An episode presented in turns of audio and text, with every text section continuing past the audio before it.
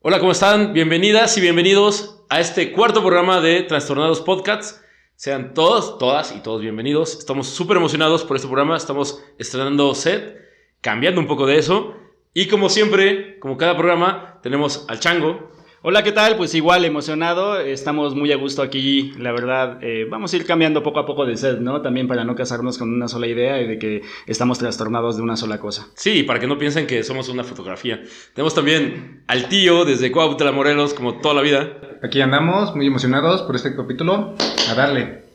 Y estamos de manteles súper largos porque tenemos en el primer programa a una, una invitada, Cari. Hola, qué, qué emoción.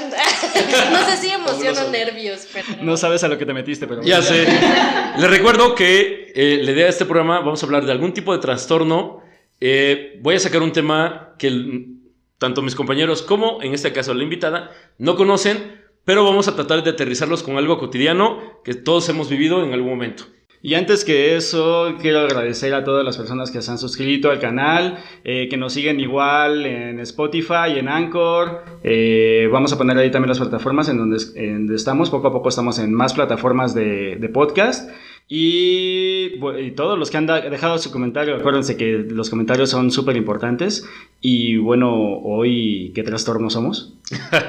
Hoy es uno muy bueno. Acuérdense de, de- de suscribirse y darle este, clic en la campanita para que le lleguen las notificaciones de nuestro programa. Hoy hablaremos de un trastorno que se llama síndrome de Munchausen. ¿Han escuchado ese, ese nombre, ese apellido? No, yo no. A mí me suena, pero que es como una, una pipeta de Munchausen, ¿no? Ajá, como de algo de laboratorio, Algo de pero laboratorio. trastorno no. De hecho, viene, a- antes de entrar a, a hablar de la cuestión del trastorno, hablaremos quién es Munchausen. Mi pronunciación no es muy, muy buena con respecto al apellido. Yo sé que sí eres alemán, güey. Ya sé, güey, por mi color. Ya sé. Ah, el vino, a la barra. Y, y ahora que vemos un futbolista este, alemán que se llama, se apellida Gómez, dices, pues, a huevo que sí, ¿no? Pero no, eh, Munchausen eh, era un, un varón que combatió, eh, se, se- era alemán, de hecho, y se, este, ali- alistó en, el- registro ruso y fue a pelear a la guerra. Y cuando regresó, empezó a contar historias bien exageradas y bien locas con respecto a lo que él había vivido. De hecho, mucho de lo que comentan, porque escribieron un libro sobre, sobre las historias de Munchausen, era de que viajó eh, sobre una, una bala de cañón y viajó a la luna. Hizo muchas cosas súper extraordinarias. Típico cuentacuentos, ¿no? Totalmente, pero totalmente exagerado con respecto a lo que, lo que vivió cuando regresó de la guerra. Él empezó a contar. De hecho, hay películas sobre él, hay literatura escrita sobre, sobre este, el varón de Munchausen. Y. Perdón, Kelly. Entonces, eso es el trastorno, como inventar cosas que no viviste. Por a- a- ahorita vamos a llegar, todavía no digo de qué va el trastorno. Es que ya me imaginé Exacto. muchas cosas. Y te iba a decir, o sea, suena que es un mitómano, totalmente. Ujú. Definitivamente, Oye, va por ¿sa- ahí. ¿sabes más o menos de qué año es? Porque, digo, ahora muchísima banda se traga muchísimos cuentos, pero hace 200 o 150 años, muchísimo más, ¿no? Sí, de hecho, es, es de los 1700. eh, el brother vivió en, los años 1700. Sí, pues no me imagino Y- una sí. época ahorita, güey, que una bala de cañón, güey. Sí. Oh. Sí, sí, claro. O fui a la luna en el 69, ¿no? Ah, no sé. Ajá. Es- eso de que la gente no se cree. ¿Se acuerdan del, del caso del chupacabras? Sí. Mm, Bueno, Yo sí, porque mi hermano sí. se disfrazaba de chupacabras para Halloween. Entonces era como el chupacabras. bueno, ustedes están, También quisiera decir que no ustedes me están muy chavitos, pero. este, en los noventas hubo un caso de que, se, que era el chupacabras. Y decían que era un, un personaje medio extraño, que tenía como dientes eh, como de colmillo y que se la pasaba este, matando cabras en el, en el campo. De hecho, hay un productor de Televisa, eh, pongan Chupacabras, productor de Televisa, no me acuerdo si fue el Güero Castro, alguien, uno de ellos, que por cierto el Güero Castro estaba casado con, con, con la primera dama de México del sexenio pasado. Ya sé, ya no tengo que leer TV Notas, pero bueno. ¿Qué está pasando? Sí, Sí, o sea, sí la tengo en mi calendario del 86, pero... Ju- junto con Campos. Sí, junto con Campos, está bien buenas. Pero, este, comentan que crearon este personaje del chupacabras y sacaban a gente de campo comentando sobre el chupacabras y decían que lo habían visto y que, y que mataba las cabras y parecían nada más con, con una mordida como, Como de vampiro. Y sin sangre, ¿no? Y, ajá, y que les chupaba la sangre y los dejaba secos y todo ese rollo. Pero hay un, de hecho hay una película que hicieron del chupacabras que pseudo de terror mexicano. Wow. Que.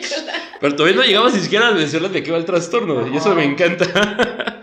bueno, el, el- el síndrome de Munchausen, Ah, pero sí que no estamos hablando más del chupacabras.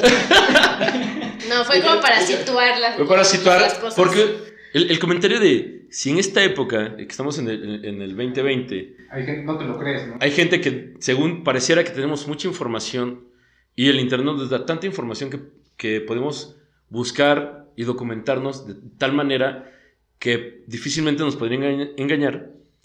Sinceramente creo que sí podemos ser engañados con muchas Igual cosas que todavía. 1700, güey. Y- Sí. Igual que los muchísimo 1700. más, este, Con más facilidad.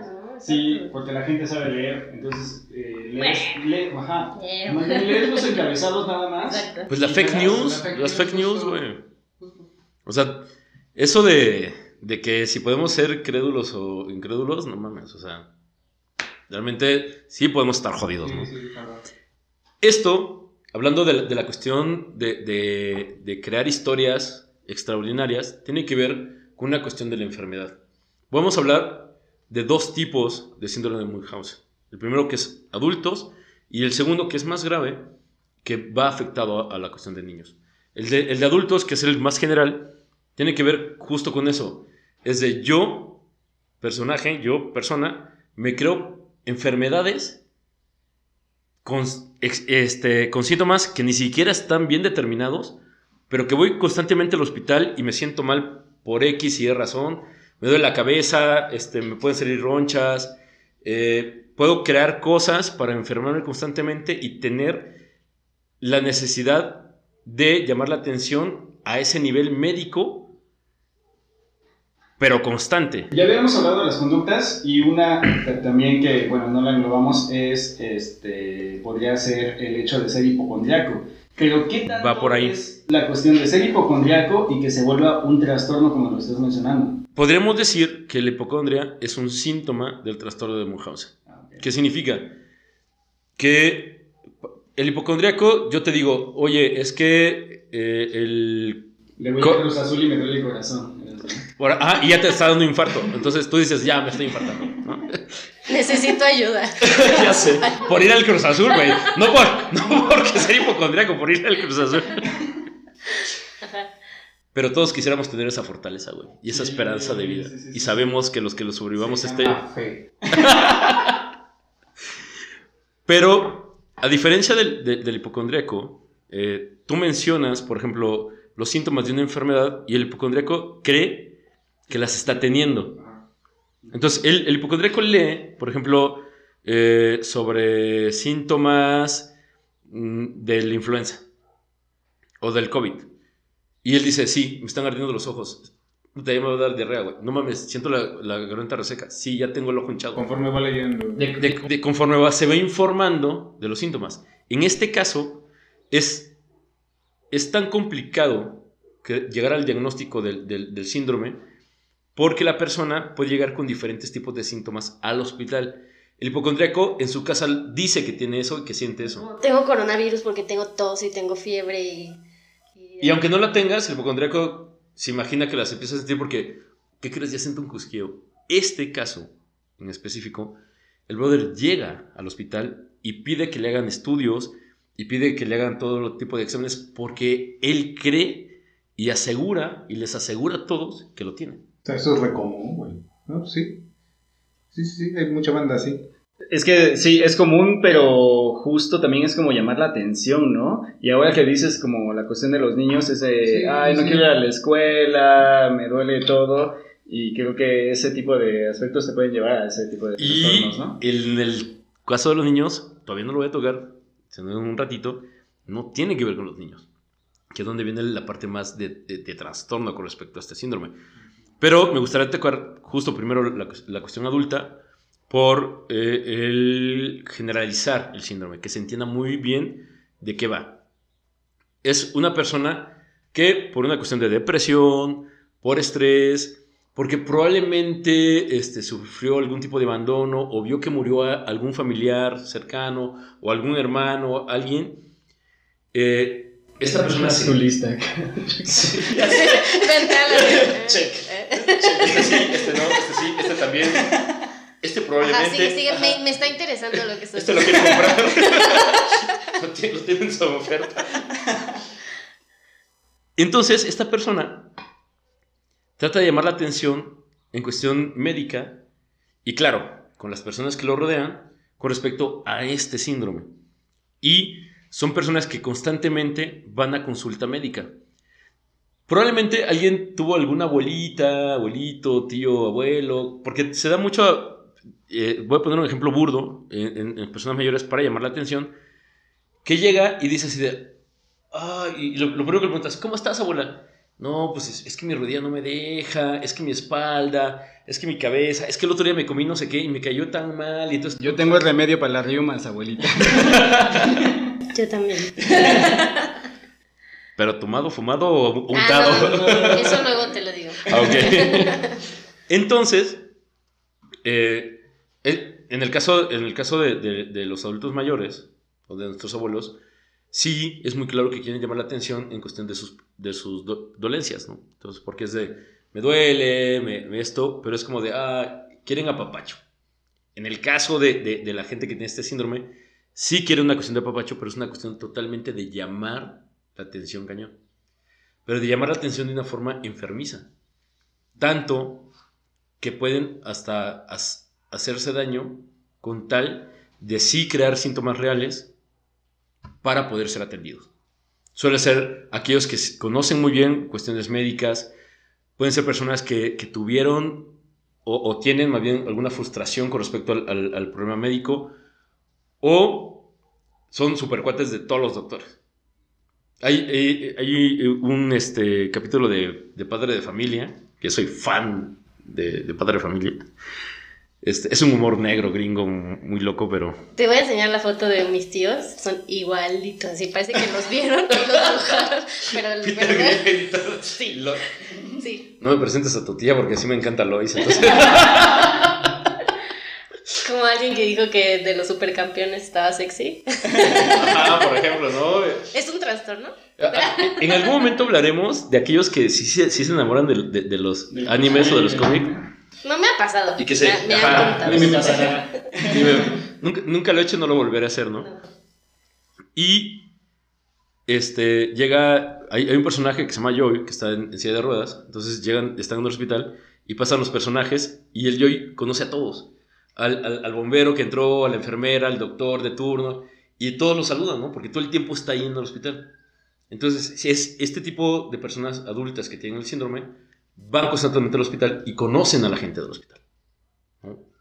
Entonces, en la, en- en- en la vida real, sí hay personas que constantemente están ahí, porque es- requieren y tienen una necesidad con respecto a la atención de especialistas. Pero esto puede llegar, te puede llevar a que veas a un psiquiatra o el hecho de que lo reciban tanto en el hospital y que no te pasen hacia un psiquiatra o un psicólogo, ¿a qué se debe? Es, es complicado porque, eh, un, bueno, hay varios factores. Uno, o visita varios, varios hospitales, no, no es no siempre el mismo, justo para, para no ser este, descubiertos Detectado. o detectados, que puede ser consciente e inconsciente. Y dos, que justo el médico puede llegar a un punto que diga, siempre viene como por la misma dolencia y Ya, no le te da. Sí, sí, De hecho, el diagnóstico, poder diagnosticar este caso es bien complicado, justo por lo mismo,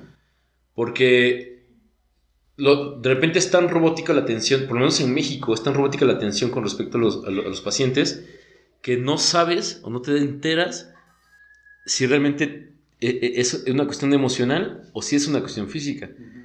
Y claro, si no aterrizamos fuera de, de, de cualquier clínica particular, en nuestro sistema de salud pública, pues para que te hagan un examen, una vez me cayó, en- cuando iba a la prepa, me cayó un trasero encima y, me, y, y sangré como por, por la nariz, como Y 10 te quejas. Iba, iba a preguntar cómo, pero después no me interesó preguntar por qué. Así ¿En como- serio no quieres saber? No. Bueno, pero sí imagínate un trasero en mi cara, ¿no? Eso sí me lo imagino. Ok. De caballero, ¿no? Entonces, estábamos encuerados y luego. Entonces, se, este, se me desvió la nariz, no fue fractura, pero cuando fui a, al. Porque me llevaron justo al seguro, eh, me dijeron: Te vamos a controlar la hemorragia y en 15 días te hacemos la radiografía. Y es así de, güey, estoy llegando a urgencias porque estoy con una hemorragia nasal, pero en 15 días vamos a hacer la radiografía y en 15 días, pues si se enchocó o no la nariz, pues, ya no la acomodaron. Y de hecho tengo la nariz desviada justo por eso. Porque probablemente si hubiera sido como en caldito, la acomodas y listo.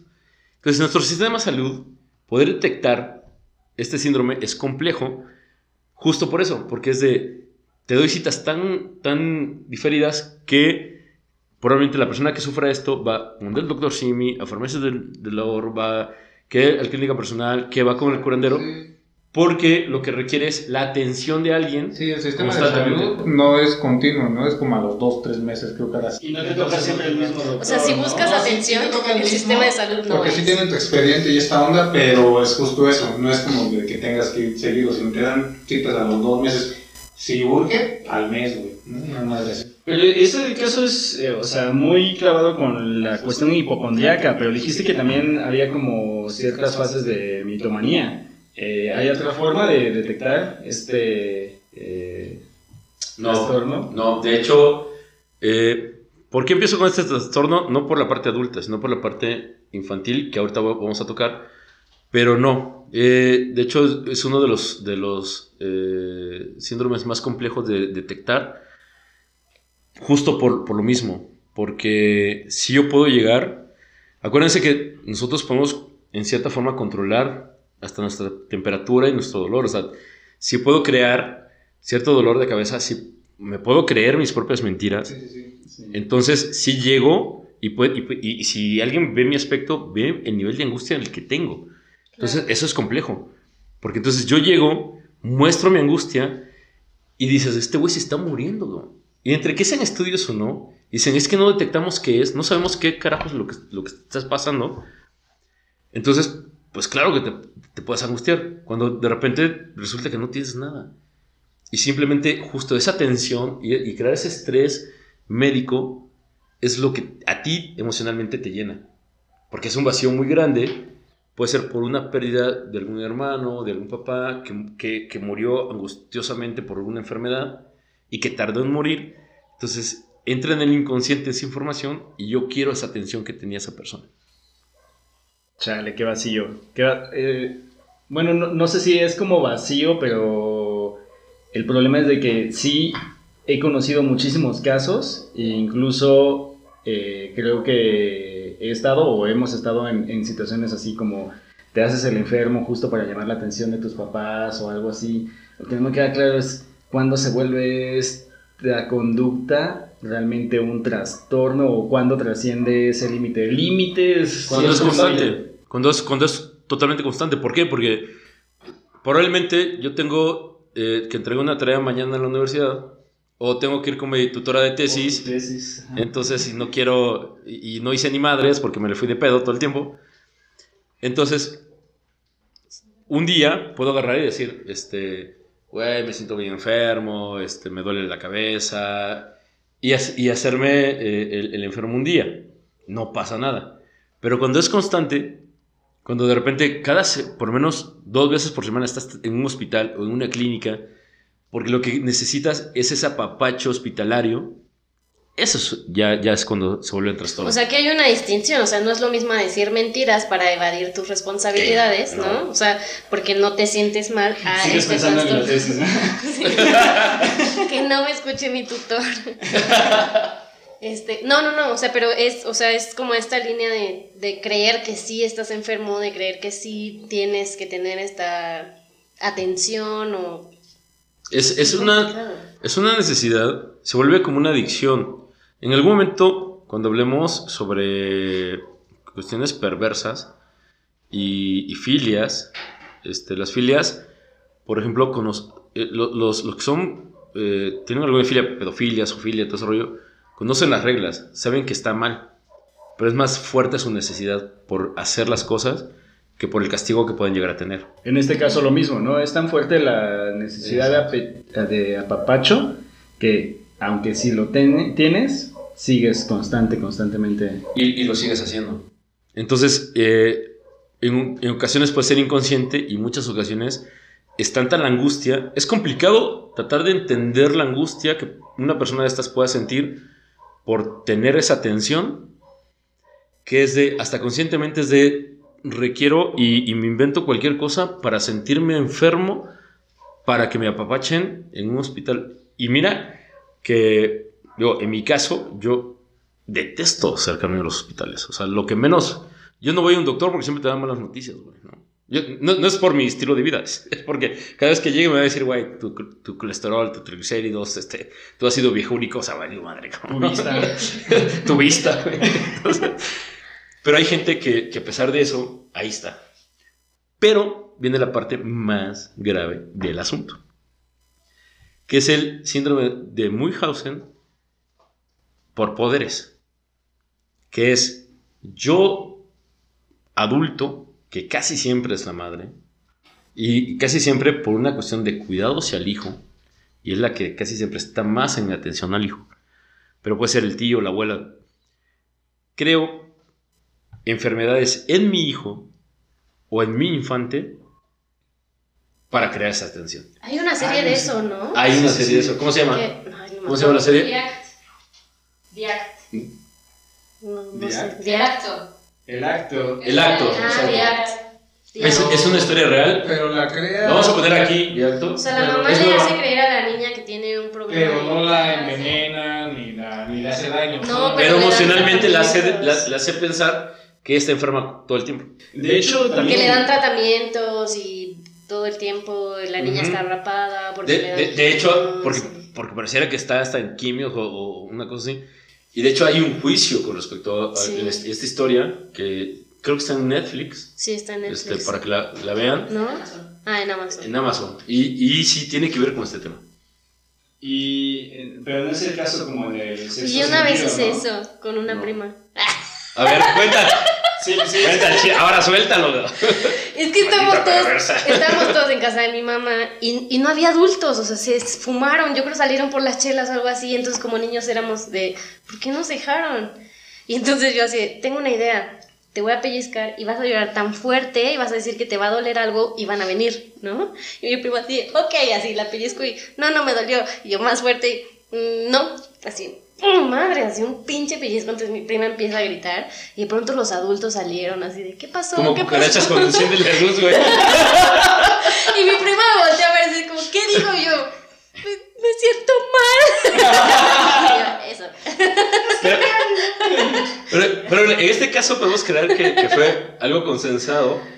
Y, Ah, sí, y- claro. y- y tú te pusiste de acuerdo para, entre comillas, puede ser una travesura. Llama la atención. En el caso de la serie y en el caso de este síndrome, es yo a ti, o sea, tú eres mi hija de, de 8, 9 años, 6 años, yo a ti te hago creer que estás súper enfermo y que no, o sea, neta te estás muriendo, güey.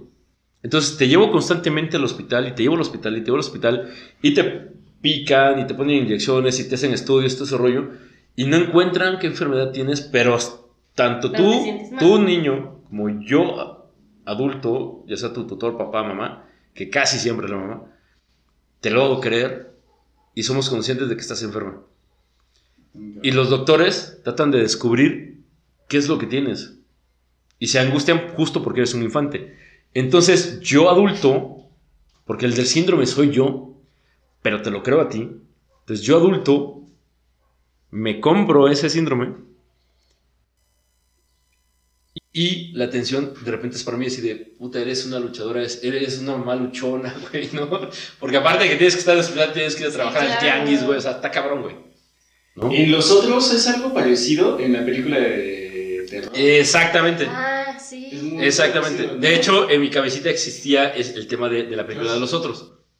Entonces, justo me acordé de, la- de la película de los otros cuando estaba pensando en este síndrome, porque este, el, el- el papel de, de- de Nicole Kidman, mm, Nicole Kidman, ok, este, le hace, le hace ver a, a sus hijos, antes de que te enteres, eh, el alerta de spoiler para los que no lo han visto, Todo el mundo ha visto esa película. ¿Quién sabe? quién sabe, estoy seguro, hay mucha gente que no le gusta el cine de terror y no lo ha visto. Sí. Entonces, Yo no he visto Games of, of Thrones. por ajá, hay, hay banda del staff que no ha visto los Ah, otros. bueno, pero ahí va la alerta de spoiler y ni modo se la fregan.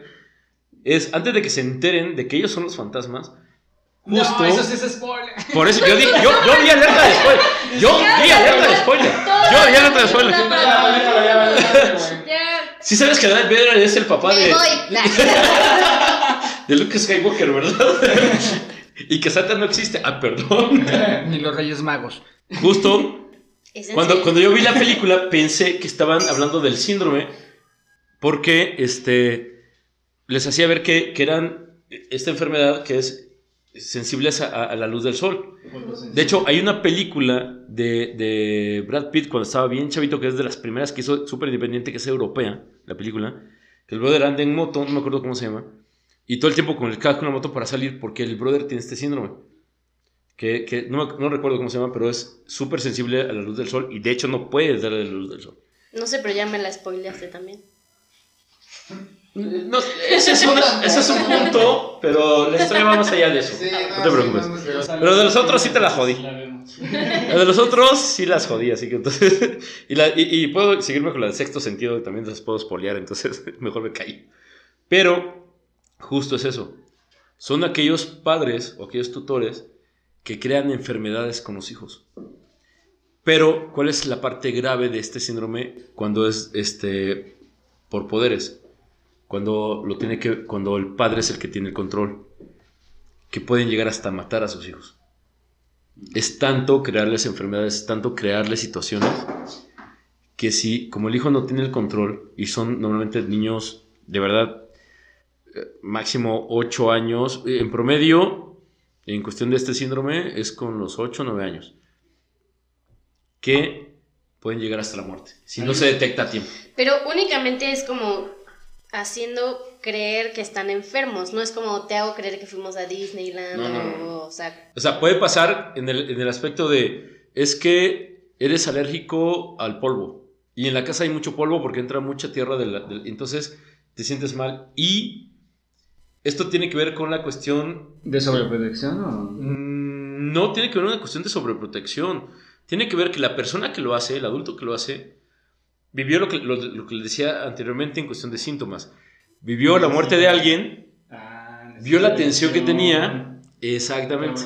Entonces va con respecto a algo que vivió en infancia probablemente o en alguna parte de su vida. Pero en ningún momento le hace daño al niño. O sea, Sí. o sea sí lo llegan a envenenar. A, a la clásica de Totalmente. que le llevo el caldito Sí. de pollo, como Y se ha hecho este. Sexto sentido también, ¿no? ¿Hacen lo mismo? Ah, ajá, justo hay un De caso matan Hay un capítulo, niña, hay sí, una ¿no? parte de una fantasma.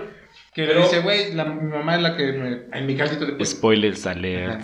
Pero en este caso, sí es un asesinato porque Ah, claro. como es la madrastra, ella quiere matar a las hijastras para quedarse solo con el marido y ser la única Sí, ella heredera. no tiene ese síndrome, ese, ajá, sí, Ajá. justo. Pero en el caso de- del síndrome de, de Munchausen, perdón mi pronunciación, la neta es que no, nunca he aprendido a pronunciarlo, pero me encanta este síndrome. Y siempre voy a decir que me encantan todos los síndromes y todos los trastornos. El síndrome MH. sí. Este. Lo que pasa es que el adulto busca la atención médica, busca la atención de los demás. Entonces, ese es el grave problema. Que ocupa el niño, el niño es un objeto para poder tener la atención de él como adulto. Y puede llegar a morir el niño. Si no se atiende, a- si no se descubre a tiempo, el niño puede llegar a morir.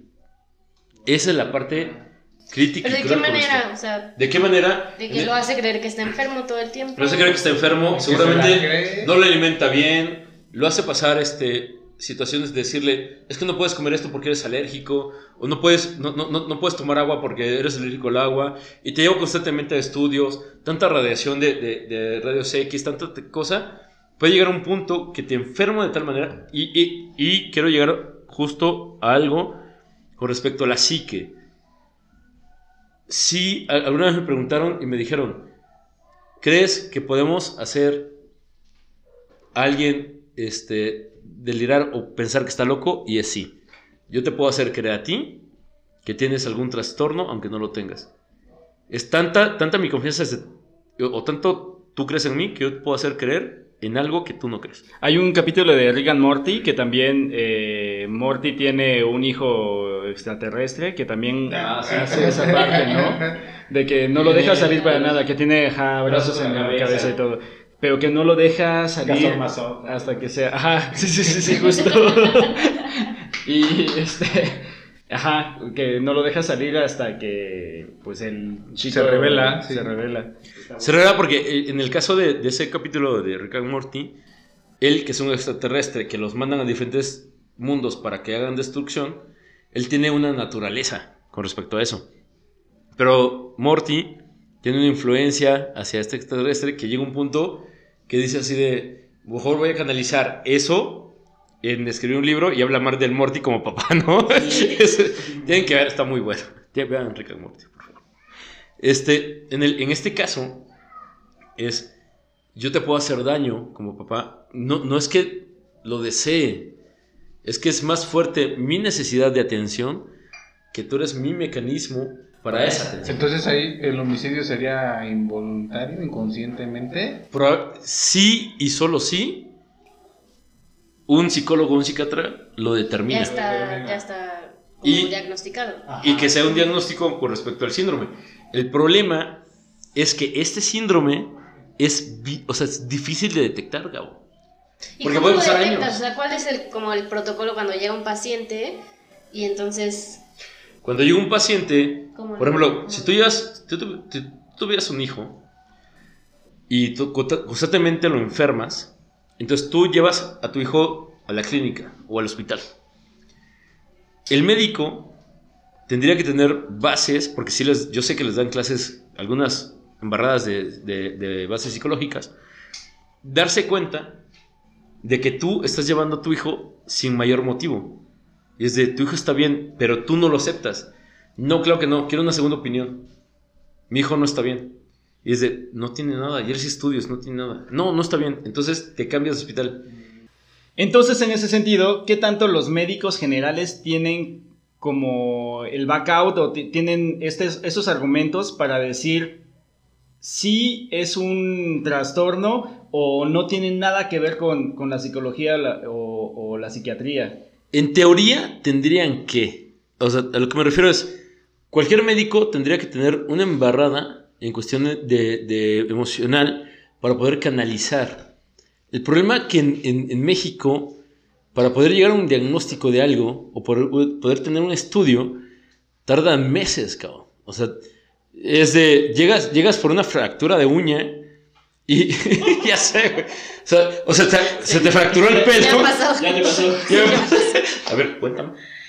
Me enterré una espina en una uña ¿Espina de, qué? ¿De pescado o qué? de cactus. Y luego, Bueno, Es que bueno, soy bióloga, entonces vamos al campo y tal, y entonces eh, mi jefe tomaba fotos de... Está muy cagado. Tomaba fotos de, de flores y esa vez se me olvidaron mis alfileres. Entonces agarré una espina de un cactus bastante grande, Ajá. negra, para que él pudiera tomar sus fotos. Entonces en una de esas guardo la espina en mi pantalón y yo así, no se me tiene que olvidar que aquí está la espina. Voy al baño, me bajo los pantalones y se entierra la espina. Entonces así de auxilio, ayúdame, no sé qué. Estuvo se muy- hice con todo aquí, con, con singular alegría, bajarte los pantalones y adiós. Sí, porque... Sí, Pero llegaste al hospital. sí. porque me daba miedo. y así de, güey, este... Te iba a crecer la uña y se va a salir, no llegó, porque no llegó al, como a la carnita. Ok. O sea, solamente estaba ahí y se y justamente, o sea, se trozó al ras de la uña. Entonces estaba yo muerta en pánico, así se me infecta y se me cae el dedo, no sé qué. y los enfermeros así de sí. Déjame, déjame decirte que una de las mayores tortura- torturas chinas Ay, no, ya sé, pero yo tenía Es- miedo de que me pasara eso. es justo, Tenía es- es en, en este pliegue de las uñas Ay, no, qué horrible. es meter este, espinas. Bueno, en aquel entonces ahora son agujas. Entonces, ¿quieres hacer hablar a alguien? Métele aquí. Porque el mayor dolor del ser humano no tiene que... Es más, tú te cortas un brazo con, con una máquina y el dolor no es tan intenso como un piquete de aguja. ¿Por qué? Porque la concentración del dolor se va a un solo punto. Pero cuando tú cortas un brazo, el dolor es tan difuso. es eso. El dolor es tan difuso que no duele tanto como un piquete de agua. Ok, ya sabemos cómo. Pero la cuestión aquí es de que lo tuyo se notaba, o sea, era una, una espina en una uña. Sí. Esto que no sé, que es totalmente psicológico, que es abstracto en cierta Está bien parte. difícil. Es complicado. Y aún así no me hicieron caso, güey. Era una espina en una uña. Oh, Qué horribles personas. Pero, eh, ¿por qué es complicado esto? Porque justo, eh, cuando- con- como no vemos la medicina como una cuestión integral, sino como muy separado, por eso hay especialistas. O sea, el médico general no es que sepa de todo, tiene indicios de ciertas cosas. Por ejemplo, a mí cuando me detectaron el soplo en el corazón que tengo, fue un médico general y me dijo, güey, suena como raro tu, pin- tu corazón, ¿no? Pero ve el cardiólogo. Ve con el cardiólogo. Y el cardiólogo fue el que me dijo así de, güey, estás bien loco, güey, tienes que bajar de peso y la verga, ¿no? Para, o sea, no puedes darte el lujo de ser gordito en este país, güey. Aunque la torta de chilaquiles con bistec, no mames, son, cuesta 25 pesos y está de poca madre. Justo en la cuarentena. Sí, pero justo deberían, deberían de, justo debería de ser más fácil de diagnosticar porque es muy común, ¿no? Entonces, no sé por qué también te- estoy de acuerdo con el Chengo, por qué pasa tan desapercibido, porque lo- en toda la familia hay un pariente que es, ay, es que se me baja la presión o me duele mi cabeza, algo, ¿no? Y que Entonces, está lleno. Exacto, entonces de sí entiendo, esa, ¿no? sí entiendo esa, esa cuestión del médico general, tiene una embarrada y de ahí te manda a un especialista, al cardiólogo, etc, etc, ¿no? Pero muchas veces en sí los, los médicos generales no tienen o ni siquiera saben, ¿no? Más bien, a mí me ha tocado casos en familia de que llegan y me dicen, le dicen al médico, perdón, es así de, leí en internet, güey, esto, esto y esto, ¿no? Y el médico dice, ah, pues lo investigo y resulta que sí es, ¿no? Ese síndrome o esa condición que llegan a tener. Entonces sí como que está muy, muy rezagado aquí. Pero depende mucho también de la ética de quien te está atendiendo, ¿no? O sea, si si a mí un médico me dice así, güey, lo investigo en internet o, o en Wikipedia y te digo, no, mames, güey. no, no, no, más bien Porque es el, todo el paciente llega, el paciente llega. Sí, no mames. El paciente es el que llega y porque justo eso de que no es tanto también este síndrome de que estén yendo a eso, sino muchas veces la persona sí tiene alguna condición, pero siempre hay un mal diagnóstico en el que también por eso se puede confundir, ¿no? De que la persona sí tiene alguna dolencia, pero un mal diagnóstico hace que esté siempre yendo y nunca van a dar con qué es, Pero ¿no? es que yo creo que lo que falta es precisamente esta parte psicológica, porque muchas dolencias que tenemos, por ejemplo, la gastritis es mucho porque no sabemos controlar nuestras emociones o tal, y entonces eso, La eso, es el médico, exacto, eso el médico no lo pregunta, estrés. o sea, el médico no dice, sabes que tú tienes que ir al psicólogo o tienes que ir a, a- a Y- un y- especialista y- para que y puedas relajarte emocionalmente, Sí, ¿no? porque nada más te dan, te Sí, recetan, claro. no sé, a, a mí me pasó que un año me recetaron chingos de antibióticos, entonces me jodieron más y era una Y cuestión cuando lo que necesitabas era coger y ya, güey. ¿no? No solamente eso, o sea, tenía que, que controlar mi estrés, ¿no? No, papacho, güey. Y ojito también después, Sí, eso era lo que es- esa necesitaba. canción de, de Just, Just Perfect Day de, de Lou Reed, por ejemplo. Sí. Un día perfecto, y necesitabas eso, güey, un día perfecto. Además, eh, Cari, creo que nosotros, eh, no sé si no solamente a nivel eh, México, no tenemos la cultura de ir a un psicólogo o psiquiatra. Realmente eh, eh, está fuera de, de nuestra concepción como un médico que- a- al que vas como tradicionalmente. Y Es como decíamos en los pasados. ¿no? En los Si pasados, es porque y- estás loco. Ajá, estás loco. O sea, ¿para qué vas a ir al loquero? Y, y justo creo que este, este podcast da mucho por, por esa concepción. La verdad, y lo había dicho anteriormente, personalmente, hace años que no voy a un, a un psicólogo. Y también es la cuestión de, del prejuicio, ¿no? Es de... Voy, pero puta, seguramente se va, o sea, Más, se- que, se- más- se- más que prejuicio es la falta de cultura. güey. Es muchísima Pero falta de también tiene que ver hecho, con... de hecho, estas son mis primeras consultas. Sí, ¿no? Ajá. Sí, sí, son Sí. primeras consultas. Tío, sí tiene que ver con ese prejuicio porque pareciera que el que va al psicólogo es alguien que no es perfecto. Y desgraciadamente, hasta en cuestión de pareja, y lo platicamos en algún momento, es de te vendes y vendes lo mejor de ti, ¿sabes? Claro. Cuando, cuando vendes exactamente lo que eres, porque al final ni siquiera lo vendes, sino demuestras tal cual tus defectos, así de yo soy este pendejo, es de, güey, ah, pues va, voy, voy con todo con este pendejo, pero, pero, normalmente te vendes, te vendes con cosas como muy lindas, yo soy chingón, yo soy aquí, yo soy allá, güey. Entonces, la banda te compra con eso bonito y cuando ya está adentro, güey, descubre que eres un demonio y vales verga, güey. Personalmente, pasa lo mismo. Cuando tú vas al psicólogo, tú le dices al psicólogo justificándote las cosas. Y el psicólogo, si es un buen psicólogo, te va a decir así, a ver, güey, a mí no me tienes que convencer de nada. Más bien, entiende quién eres y acepta quién eres, güey. A pesar del trastorno, a pesar de los miedos, a pesar de, de la porquería que puedas ser o no, de- entiende quién eres. No tienes que defender. El problema Entiéndelo también, nada más. George, son, las formas en cómo los psicólogos eh, llegan eh, a tratarte o, o- o- o- o te están en- encasillando. En, en verdad, eh, que he tenido la, la oportunidad de ir, eh, siento que es más como el encasillarte o encontrar de qué va tu problema al hecho de simplemente, como esta charla, que es muy, muy coloquial, muy... Que, que tendría que ser de, de- de esa manera, siento, ¿no? Pues al final de cuentas, es un médico, lo ves como eh, alguien eh, no superior, pero con una cierta jerarquía, o que se da a cierta jerarquía, entonces no es fácil interactuar con las personas. Porque, porque te van a entender que el, que el psicólogo es persona, güey. Cuan- o sea, los, los, los que trabajamos con este tema, o con estos temas, es una persona enfrente de otra persona. Entonces, si es mi paciente, ya puede juzgar mi forma de verla. Cuando ella me dice algo, y si yo hago un gesto Claro. que para ella puede ser agresivo, güey, es de, güey, me estás juzgando. Y claro, yo, yo no quito, yo no quito el hecho de que hay colegas que sí son más religiosos que psicólogos, más mochos que psicólogos, más ñoños que psicólogos y más hipócritas que psicólogos.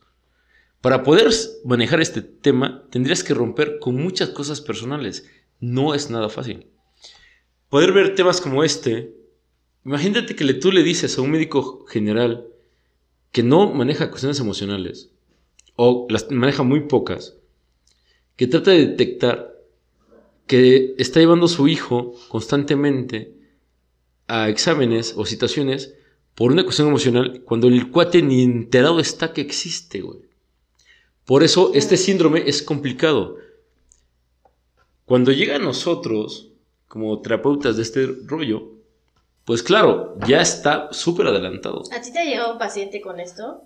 Eh, no, no, pero el que más recuerdo, por ejemplo, fue un niño que tenía un retraso mental que este que no podía entrar al baño. Y, y lo voy a aso- asociar y ahorita van a ver por qué. El niño no podía entrar al baño y se hacía en el patio. Del Entonces- uno, del dos, del que fuera. Cuando, cuando el niño, es, sí, Está padre. cuando el niño Está muy hippie. Bien chino. está bien loco, güey. Bien chido. Está bien loco. Pero aparte era. Ay, no, el niño tenía un retraso. Un retraso, este. ¿Mental? Mental. ¿Y lo asociaban al No. retraso? o- No, no, no. ¿Down o...? No, no, no. Tenía.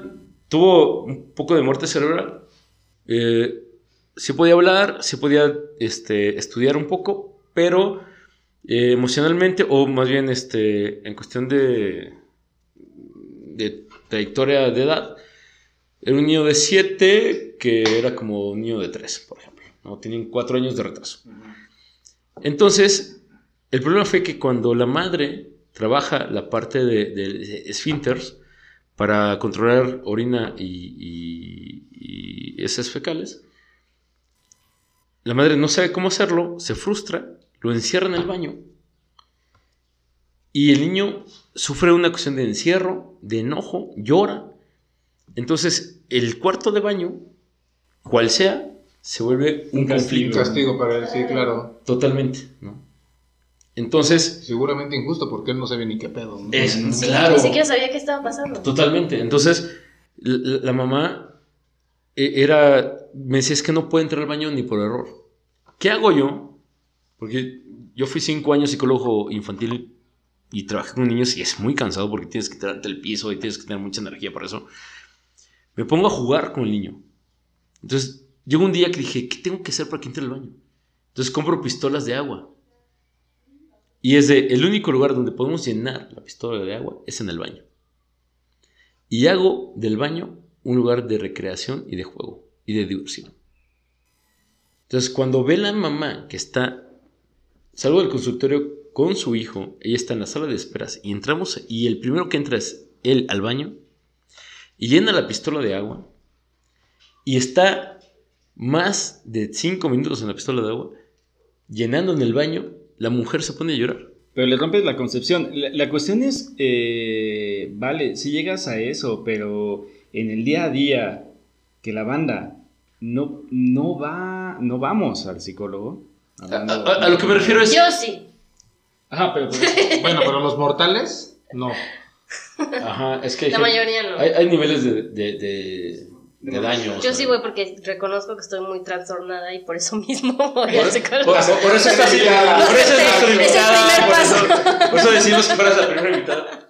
No, a lo que me refiero es. y no, fue la- no es la primera ni la última vez que vas a venir. Ya sé.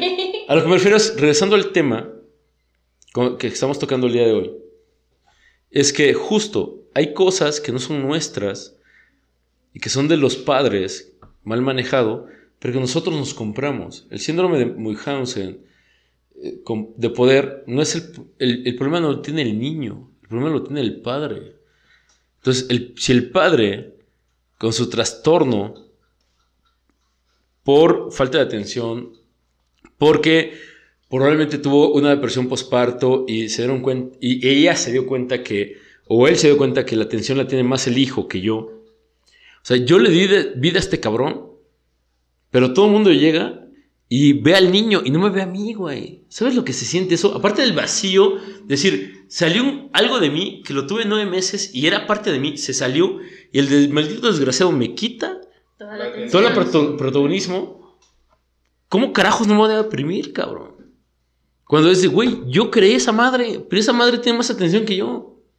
Y esa madre se llama mi hijo. ¿Cómo puede alguien detectar que estás escuchándonos de que está en alguna de las dos pos- posiciones? Por ejemplo, tener este, el síndrome MH o que sea el apoderado o el sumiso de este síndrome. Es muy complicado porque no. En, este, en esta ocasión del síndrome de Munchausen, difícilmente te enteras. El que se entera es el tercero, que es el médico o algún familiar que se da cuenta que tienes. O estás tú yendo mucho al médico por nada, o estás llevando mucho al médico a tu hijo por nada. Es que tu realidad está siendo completamente manipulada. Entonces lo que tú crees que es real en realidad, o sea, es una mentira de alguien más. Entonces, por ejemplo, en el caso de ser como la víctima, está complicado darte cuenta de eso. Aparte eres un niño. Exactamente. Como niño, como niño, No, llegas a ese nivel de... si, si tu papá te dice, no a ver, piensas que tu papá es el chaca, güey, ¿no? alguna vez, Además, toda la confianza que tienes en tus Exacto, padres. exacto. a eso, a eso me refiero, por ejemplo, tú, cuando la, la primera vez que estuve en un albergue, que era por parte de- del DIF en México, este, que el DIF es este, el desarrollo infantil familiar, que es un sistema para los que nos ven en otros países, creado por el sistema mexicano, que normalmente la, esposa del presidente de la República o del gobernador o del presidente municipal o del alcalde eh, son presidentes honorarios de este sistema que dan atención a la familia. Hay albergues a niños de la calle o niños en situación de crisis. Cuando la primera vez que yo te di atención a un albergue del DIF, tuve un, paciente de 12 años que parecía de 5, físicamente parecía de 5, pero tenía 12 años, que desde los 5 años consumía cocaína, porque los padres consumían cons- cocaína. Entonces resulta, resulta que el niño tenía una realidad diferente a todas las demás, güey. Entonces, ¿por qué? Porque su papá le enseñó a consumir y a vender.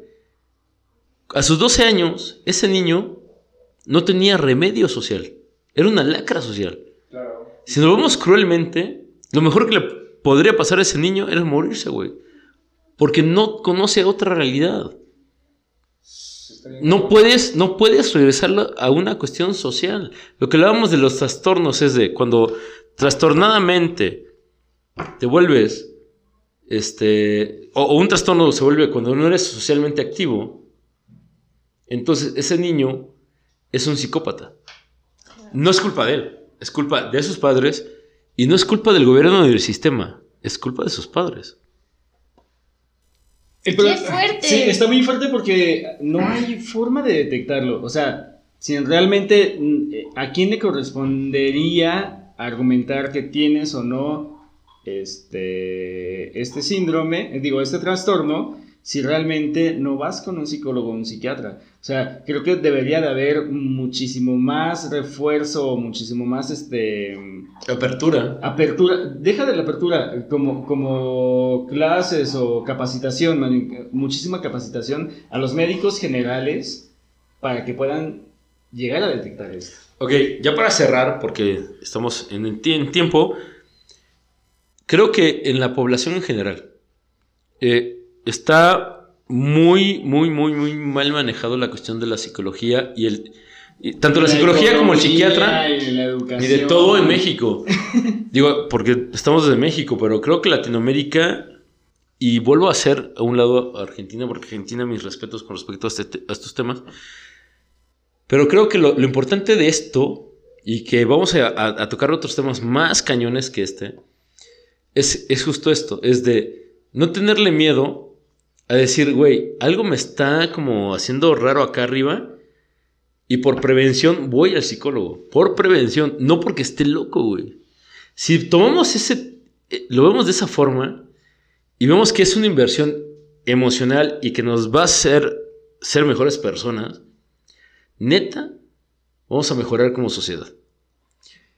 Claro, como somos bien pinches, este...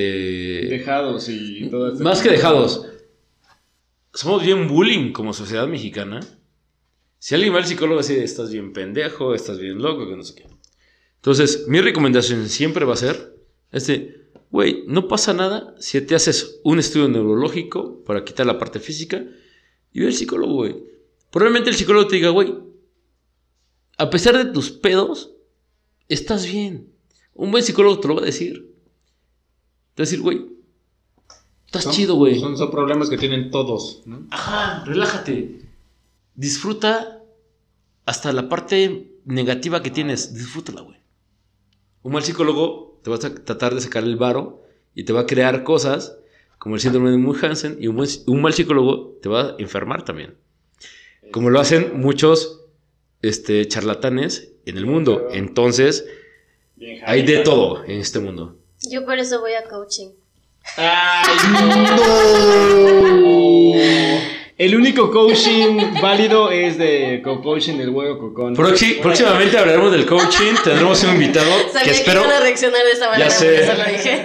Espero que la persona que, con la que hablamos de coaching acepte nuestra invitación. Ese, Porque- ese tema está muy chido porque han, han manipulado a muchas personas para hacerles. ¿Quién dice eso? No, no, no, no. ¿En, en qué te basas? ¿Te parece? Ay, no más. Pero bueno, Ah, Cerramos. pero, pero, Sí, dime. eh, haciendo una conclusión, ¿cuáles son características en general de eh, el Trastorno de pers- eh, aquellas personas, tanto personal o tutores que llevan a niños, lo más peligroso son los niños porque no tienen control, que constantemente están en los hospitales o llevan a los hospitales a, los niños. eh, que difícilmente encuentras un diagnóstico real, que son muy fantásticas las enfermedades que tienen. O sea, cuando las enfermedades, es- los síntomas son muy raros, muy fantásticos. Este, por eso se, se llama así, porque lean y vean películas de- de- del varón Munchausen. O la de los otros. O la de los otros, por ejemplo, o, o la serie que comentaste. Porque sí tiene que ver con gente que te quiere enfermar. Pero exageradamente, o sea, es demasiado exagerado. Es enfermedades que no existen o síntomas que pueden no existir.